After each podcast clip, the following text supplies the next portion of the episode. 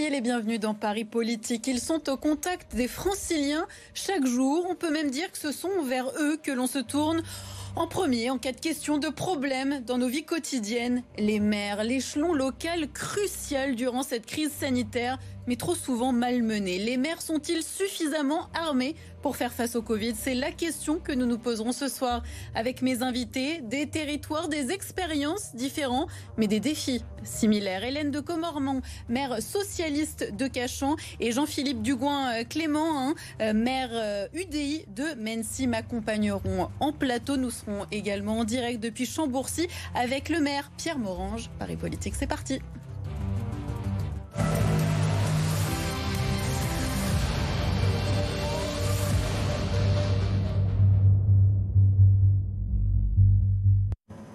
Bienvenue à tous. Merci d'être avec nous, Hélène de Comarmont et euh, Jean-Philippe Dugoin-Clément.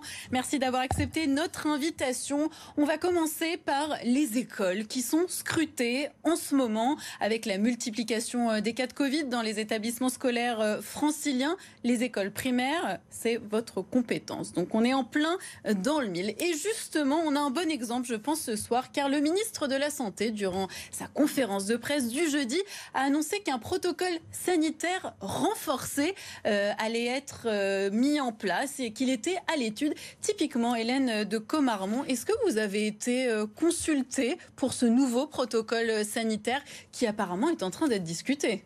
Alors absolument pas. Je n'ai pas été consultée pour pour ce nouveau protocole. On a l'impression d'ailleurs de revivre un peu ce qui s'est passé il y a un an, hein, avec le protocole sanitaire qui était sorti sans qu'il n'y ait de concertation avec les élus. Et là, on a à nouveau cet élément qui vient dans le paysage. Euh, la situation des écoles, elle nous préoccupe, nous les maires. Euh, nous voyons les choses. La situation à Cachan, justement? Oui, tout à fait. Ce matin, j'ai une école maternelle que j'ai dû pas fermées, puisqu'elles ne sont pas fermées, mais où je n'ai pu accueillir que 25 enfants, tous les autres euh, enseignants étant euh, euh, rentrés chez eux parce qu'il y avait un cas de Covid positif. Donc nous sommes dans une situation où nous voyons le sujet monter, les problèmes se poser, mais nous attendons effectivement d'avoir des mesures qui soient mises en place. Mais de ce protocole, je n'en ai pas entendu parler. Jean-Philippe Dugouin, Clément, vous avez la, la même impression ces, mesures qui tombent d'en haut alors que vous, vous êtes dans la gestion des écoles euh, en prise directe avec euh, le quotidien des enseignants, leurs difficultés Ce qui est terrible, c'est qu'on a l'impression que depuis un an, en fait, on n'a pas progressé dans la gestion par le gouvernement de cette pandémie euh, par rapport au local. C'est-à-dire qu'on a un ministre ce soir qui nous dit qu'on va aller renforcer, on réfléchit au renforcement de protocole, ça s'est fait sans les associations d'élus. L'association des maires d'Île-de-France n'a pas été consultée, pas plus que les associations départementales ou les élus eux-mêmes. Donc on est sur des effets d'annonce. On est aujourd'hui sur des protocoles dans les écoles qui existent qui sont déjà extrêmement lourds euh, à tenir pour les équipes municipales. Mais qui semblent inadaptés. Hein. On rappelle, le principal syndicat du primaire appelle à la grève le 6 avril prochain qui, s'ils doivent être renforcés, notamment pour les cantines, ne sont plus tenables. Et donc la question, ça n'est pas le renforcement, c'est la fermeture. Il faut se dire les choses très clairement telles qu'elles sont. Euh, lors, euh, il y a Vous quelques pensez que la fermeture est inévitable? Je ne pense pas que c'est forcément inévitable. Je dis que renforcer les protocoles, notamment pour les cantines, ça revient dans énormément de communes à ne plus pouvoir tenir les communes. Les, cantines, c'est ce qui avait été le cas. On avait eu une variante parce que les protocoles, on en a quasiment toutes les semaines des différents. donc on a quand même des questions mmh. d'adaptation. Mais sur les cantines, on avait eu du deuxième confinement un protocole qui avait été mis en place sur lequel le gouvernement était revenu parce que beaucoup de communes n'arrivaient plus à assurer un service de cantine. Et très concrètement, si on ne tient plus de service de cantine, ça veut dire qu'on ferme les écoles. Alors justement, Hélène de Comarmont, j'imagine que la cantine, ça doit aussi être un problème dans votre commune. Euh, quand on manque de personnel, quand on est maire, quelle marge de manœuvre a-t-on? Eh bien, tous les jours, on essaye de faire en sorte que cela tienne, parce que c'est aussi euh, ce que les parents attendent, et de faire en sorte que les enfants soient bien accueillis. Et moi, il y a un sujet qui n'a pas été abordé par Olivier Véran ce soir, c'est la question de la vaccination des personnels, que ce soit les enseignants, mais aussi les agents de nos villes, de la vaccination de ces personnes qui sont au contact avec les enfants, qui est, je crois, prioritaire. Et je suis euh, Le président de la République euh, avait sous-entendu que, ça pourrait se faire mi-avril. C'est maintenant, que ça se Parce que c'est maintenant que le sujet monte. Et d'ailleurs, le préavis de grève qui a été posé montre l'inquiétude qui monte du côté des, des, enseignants, mais aussi des personnels communaux vis-à-vis de situations qui sont difficilement gérables et où euh, le nombre de cas augmente et donc nécessairement, il est nécessaire de protéger ces, agents, ces personnes. Vous sentez aussi euh, l'angoisse de la part euh, des personnels encadrants? Mais bien sûr, que ça soit de la part des personnels enseignants, on parle souvent moins des personnels territoriaux, parce que pour le coup, l'État euh, assez souvent déconsidère les personnels municipaux, départementaux ou régionaux. Et qui sont essentiels dans les écoles. Qui sont essentiels, qui mmh. souvent sont même parfois plus en contact avec les enfants, notamment sur les cantines. Quand on parle des ADSEM qui amènent les enfants dans les cantines, les moins de 5 ans pour pouvoir manger, il y a des contacts directs. Donc là-dessus, effectivement, il faut qu'on avance sur la vaccination sur ces personnels. Alors, il y a la question potentiellement d'avancer la date de fermeture des écoles avec les vacances scolaires. Ça peut être une solution. Ça vous mais semble être une bonne idée. Idée de Valérie Pécresse, un hein, présidente de la région C'est quelque chose qu'on défend parce que ça peut permettre de limiter la pandémie et d'avoir le temps de vacciner. Euh, Hélène de Comarmont, ça vous semble aussi euh, efficace de, de décaler finalement ces vacances de Pâques? Moi, je crois que le sujet, il s'est d'abord posé au mois de janvier en réalité. Hum. Quand on savait et qu'on voyait que la troisième vague allait arriver.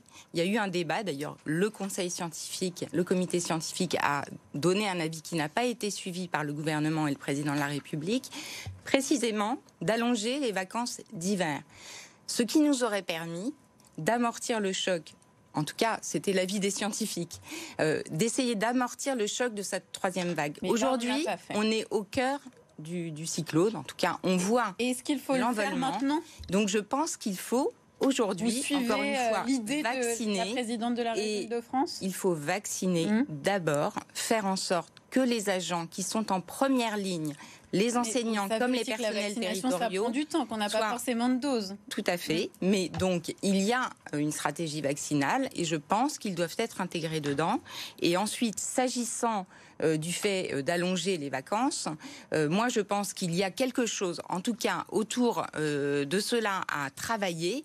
Mais je ne crois pas qu'on puisse non plus dire aux gens demain tous vos enfants sont en vacances. Parce que moi, je pense aussi. Ça mal accepté par vos Je pense aussi, par exemple, aux familles monoparentales, à toutes ces femmes qui élèvent seules leurs enfants et qui doivent pouvoir aussi se retourner parce qu'elles travaillent de manière à pouvoir trouver des solutions pour leurs enfants. Donc il faut euh, envisager les choses de cette manière si cela est nécessaire, et je ne suis pas le gouvernement, je n'ai pas les éléments scientifiques. En revanche, il faut aussi penser à anticiper les situations pour toutes ces familles pour qui cela serait extrêmement compliqué et qui ne partent pas en vacances. On reparle des écoles en ce moment, ce qui me semble quand même assez euh, mauvais signe. Hein. C'était un peu l'ultime tabou, euh, l'idée peut-être d'une fermeture euh, des écoles. Alors forcément, on se demande hein, dans Paris politique, est-ce que les mesures prises en Ile-de-France sont-elles à la hauteur de l'accélération de l'épidémie? On va écouter l'ancien directeur de la santé, William Dam. On a beaucoup attendu pour prendre cette décision. C'est un confinement qui va être dur et qui va sûrement être long. Euh, les, modèles nous disent euh, certainement pas moins de deux mois. Bon, ça c'est le problème quand on, euh, quand on retarde les, les décisions. Euh, il va falloir les prendre pendant, pendant plus longtemps. Tout le mois de février, on nous a dit encore un jour de gagner sans confinement. Mais en fait, ce que l'on a gagné, c'est euh, au plan économique, on a gagné au plan pédagogique et on a perdu au plan, euh, au plan de, de la santé.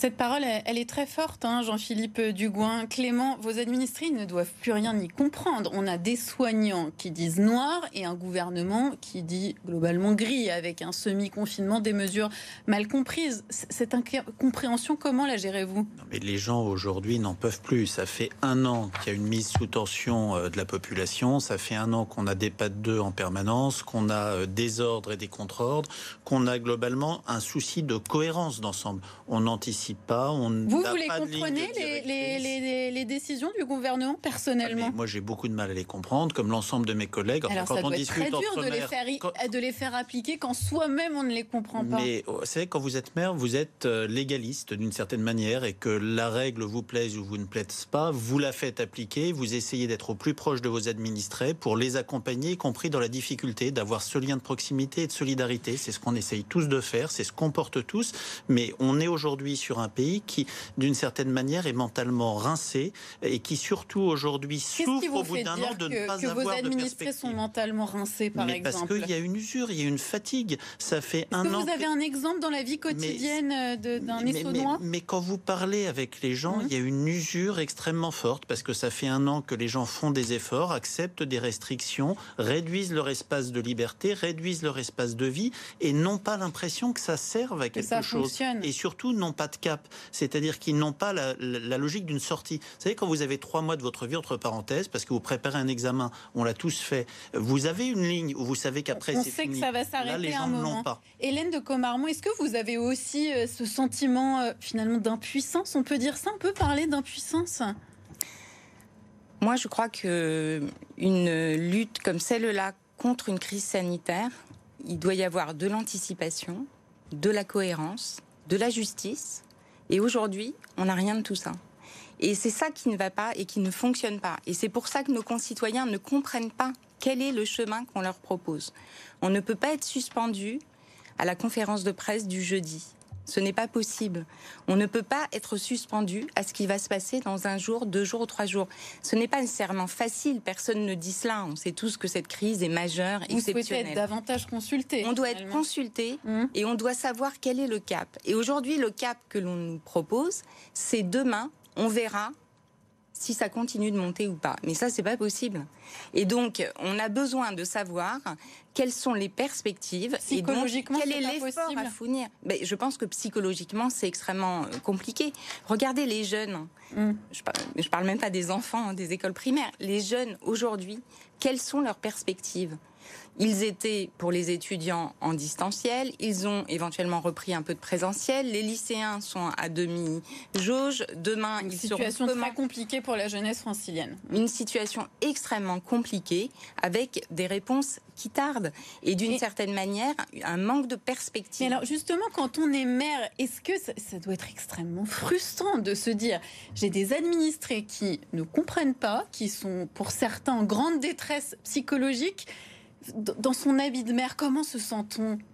Et on se sent, comme tous les Français, euh, mal à l'aise. Voilà. Alors après, on essaye de s'adapter, on essaye d'être euh, en contact, d'être en proximité, d'adapter au mieux les services publics locaux pour essayer d'amortir les chocs, pour essayer d'amoindrir les chocs.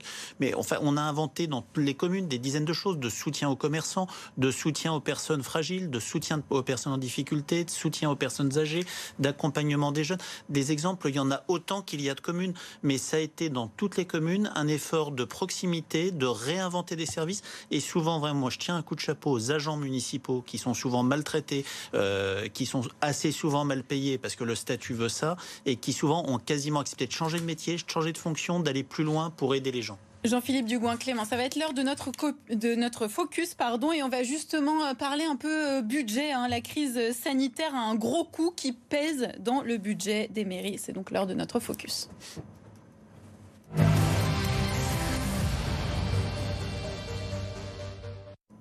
Bonsoir Garance Amespil, merci beaucoup de nous avoir rejoints. Nous avons euh, pris comme exemple euh, une commune, une commune test, on va dire, le prêt Saint-Gervais en Seine-Saint-Denis.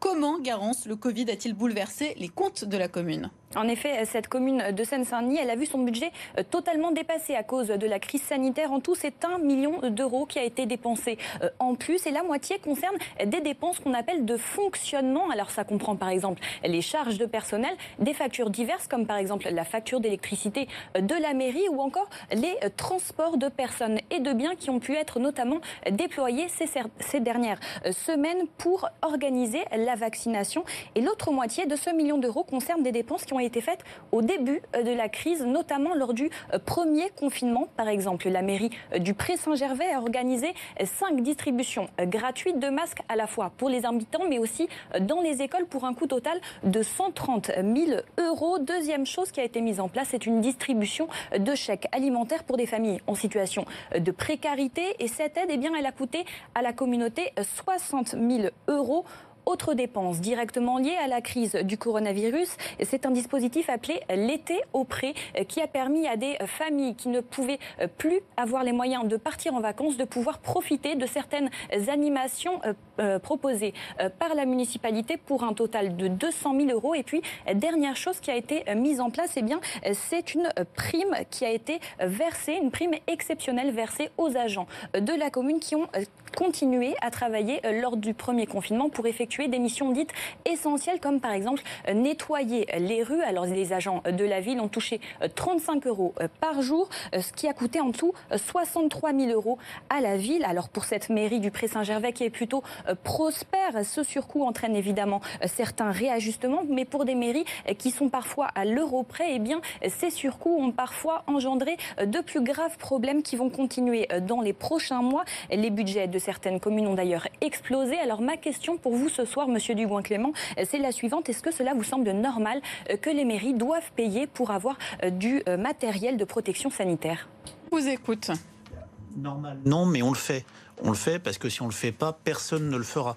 C'est absolument hallucinant de se dire qu'on ne. Mais vous savez, c'est une réalité. Les, les, communes qui ont acheté des mmh. masques, les premières qui l'ont fait n'ont pas été remboursées parce que le gouvernement a décidé d'aider les communes à rembourser des masques à partir d'une date euh, fin avril, début mai. C'est-à-dire que la plupart des communes qui avaient agi vite avaient déjà commandé leur stock, c'est-à-dire qu'elles n'ont pas été remboursées. Vous savez, euh, ça fait dix ans que je suis maire aujourd'hui, c'est à la fois beaucoup et très peu.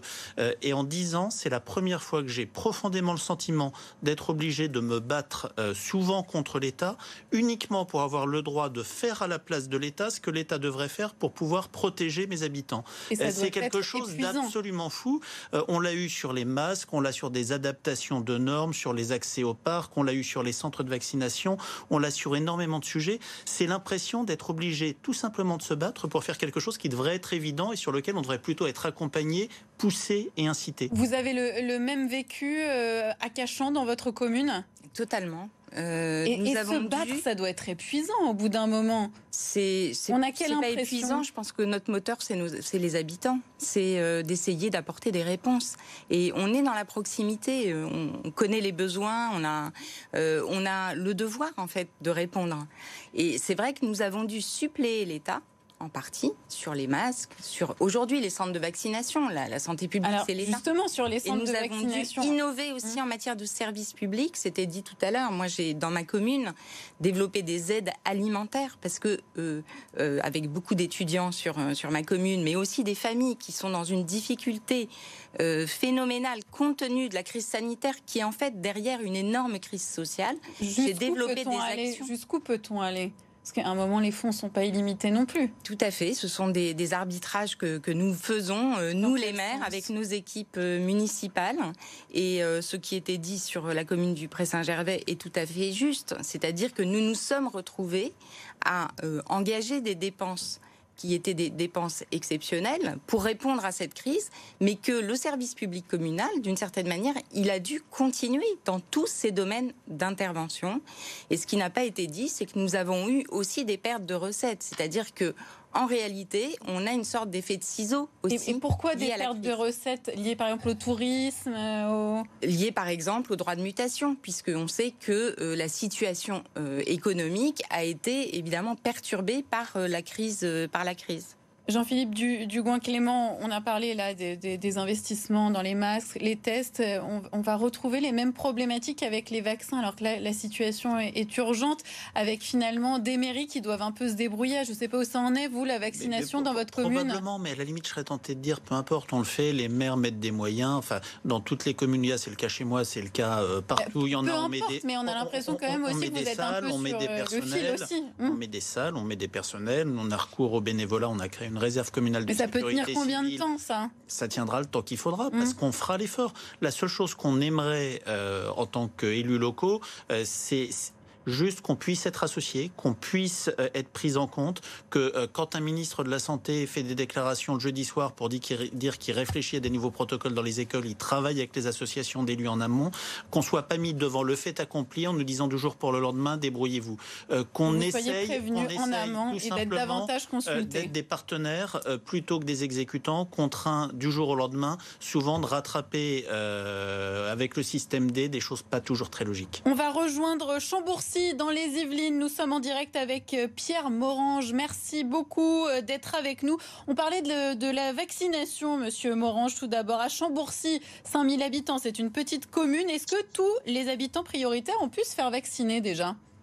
Non, bien sûr que non. Euh, sur 6 000 habitants, vous avez à peu près 10% de plus de 75 ans qui fait partie de l'effectif prioritaire sans comptabiliser les cas euh, de comorbidité. je dirais que peut-être 150 à 200 personnes tout au plus l'ont été. Mais en sachant que nous n'avons pas, euh, en fait, sur ce sujet, la capacité à connaître l'ensemble des personnes vaccinées, puisque en fait, ils le font soit sur les vaccinodromes dits de proximité, mais... Alors, justement, quand on est dans une commune rurale, quelles obstacles sont particulièrement prégnants alors, je rappelle que Chambourcy n'est pas une commune rurale, c'est une commune de 6 000 habitants qui est dans un tissu dit périurbain. Pour le reste, le sujet n'est pas tellement le sujet donc du déplacement, de la mobilité. Le sujet, il est simple il n'y a pas assez de doses de vaccins dans ce pays. Nous sommes en fait confrontés à une situation, et je rejoins tout à fait les propos qui ont été tenus par mes collègues, euh, qui euh, se plaignent fort justement, et, je, concours à ce propos, euh, sur l'absence de concertation, mais qui n'est que le reflet, en fait, de l'absence d'une stratégie, d'une vision, d'une organisation, et finalement, une absence totale de coordination et de coopération des différents services de l'État dans l'exercice de leur mission régalienne. Pierre Morange, un an de crise, un an en première ligne. En, tant que, maire, quel a été pour vous le moment le plus marquant? Bah, le moment le plus marquant, c'est euh, fondamentalement euh, de gérer des situations euh, donc d'isolement, dans la mesure où vous avez une partie de la population qui, du fait notamment de leur tranche d'âge, éventuellement de leur problématique médicale, sont tout à la fois confrontés à l'anxiété liée à la pathologie particulièrement mobile et incertaine dans son évolution, mais aussi à des conditions d'isolement. Et c'est la raison pour laquelle, comme mes collègues là encore, j'ai démultiplié toute une série de dispositifs afin d'assurer une proximité des services à domicile, de portage de repas, euh, de commandes auprès d'un certain nombre de magasins pour en faciliter et rétablir ce lien social essentiel à la vie de nos communautés. Merci beaucoup Pierre Moran. Je rappelle, vous êtes donc maire de Chambourcy dans les Yvelines, commune périurbaine, donc pas rurale. On a bien compris. Merci beaucoup. Hélène de Comarmont, euh, un moment marquant pour vous durant cette crise et j'aimerais vraiment un moment marquant et pas une, série de mesures. Vous avez été euh, en première ligne, vous avez des choses à nous raconter. Un moment marquant, c'est euh, la première distribution alimentaire que j'ai été amenée à organiser avec les associations de la ville, où j'ai vu arriver 250 jeunes qui n'avaient pas de quoi manger, pas de quoi se nourrir, euh, qu'on n'avait jamais vu dans des situations pareilles. Et euh, c'est un moment marquant, alors des familles aussi, parce que à la fois ça montre la détresse dans laquelle euh, sont ces jeunes, la détresse sociale, la détresse psychologique, l'isolement, des gens qu'on n'avait pas forcément vus. Mmh. Et puis aussi parce que la jeunesse, c'est notre avenir et que quelque part, euh, dans une situation comme celle-là, on se rend compte à quel point nous avons une responsabilité pour les aider, pour eux, pour sortir de cette Vous en avez les moyens? C'est ça qui peut être compliqué. Je, ferai tout pour le, pour en tout cas être au rendez-vous, comme euh, j'ai essayé de le faire et comme tous les maires euh, le font. Je ferai tout pour être à ce rendez-vous et pour me battre, à la fois pour euh, dans ma commune apporter toutes les réponses que je suis en capacité de mmh. d'apporter, mais aussi plus globalement pour porter cette détresse et dire que il faut agir et vite pour les aider, pour les soutenir, pour euh, leur avenir et, le nôtre. Jean-Philippe Dugoin, Clément, je vous pose euh, la même question parce que je la trouve aussi euh, intéressante d'avoir le, ressenti des maires, je le disais en introduction, vers qui on se tourne assez facilement lorsqu'on a un, tracas du quotidien. Il y en a beaucoup. Alors peut-être un, parce que moi, il m'a touché à titre personnel. Et d'une certaine manière, ça a été d'aller contre les, les, les, normes qui nous étaient imposées. Euh, c'est qu'il n'y avait plus le droit d'avoir des obsèques normales. C'est-à-dire que le nombre de personnes était limité, y compris il y a eu des verbalisations dans certaines communes. Et euh, j'ai eu le drame d'avoir le décès d'une adolescente euh, d'un cancer euh, sur ma commune. et la famille voulait pouvoir que ses amis, la famille viennent. Et donc on a mis à disposition la salle des fêtes en totale illégalité, en permettant, alors avec des distanciels, avec du gel, des masques, etc., de manière à permettre aux gens de venir se recueillir devant le cercueil de la petite fille. la gendarmerie ne nous est pas tombée dessus, ils étaient au courant, ils ont laissé faire. La préfecture aussi. Et aussi, il y a juste des fois, bah, vous vous dites, euh, j'aurais peut-être servi à quelque chose par rapport à une famille en leur permettant d'avoir des obsèques euh, dignes pour leur enfant. Et finalement, vous êtes euh, à l'échelon humain, on peut le dire. C'est d'une certaine manière, oui. Vous vous dites, j'ai servi à quelque chose. Est-ce que vous aussi, Hélène de Comarmont, vous, vous, avez eu un moment envie de se dire, je vais peut-être flirter un peu avec les limites pour répondre finalement aux besoins de mes administrés? Oui, dans des circonstances à peu près identiques d'ailleurs. Euh, le décès d'un petit enfant, euh, où euh, effectivement ma principale et ma seule préoccupation, c'était d'accompagner la famille avec tous les moyens que je pouvais mobiliser. Et quelque part, l'humanité doit aussi toujours passer devant toutes les gestions de crise. Il ne faut pas la perdre de vue. Et l'humanité, elle passe aussi par l'espoir. Pour vous, l'espoir de ces prochaines semaines, il réside en quoi? De quelle façon? Bah, je crois que c'est la vaccination qui doit nous permettre de sortir de la situation dans laquelle. Et vous avez besoin de quoi en tant que maire pour que ça fonctionne? Nous avons besoin euh, de centres de vaccination et de vaccins. Et je crois que ça pose clairement la question de comment on fait pour mobiliser des vaccins. Enfin, il y a des débats qui, qui ont cours, hein, y compris sur la question des brevets, sur euh, la relocalisation. J'espère que ce sera une leçon pour l'avenir, parce que le vaccin, euh, est indispensable à notre survie aujourd'hui comme il a été hier. Jean-Philippe Dugoin, Clément, j'imagine que l'espoir pour vous, c'est aussi la vaccination à court terme, c'est la vaccination. Et à moyen terme, c'est être capable de réarmer notre système de santé et de recréer une industrie pharmaceutique dans notre pays et sur notre continent. Merci beaucoup à vous deux d'avoir participé euh, à ce pari euh, politique aux côtés des maires de notre région. Merci beaucoup à vous. Merci de nous avoir euh, suivis. L'actualité continue dans Bonsoir Paris. À tout de suite.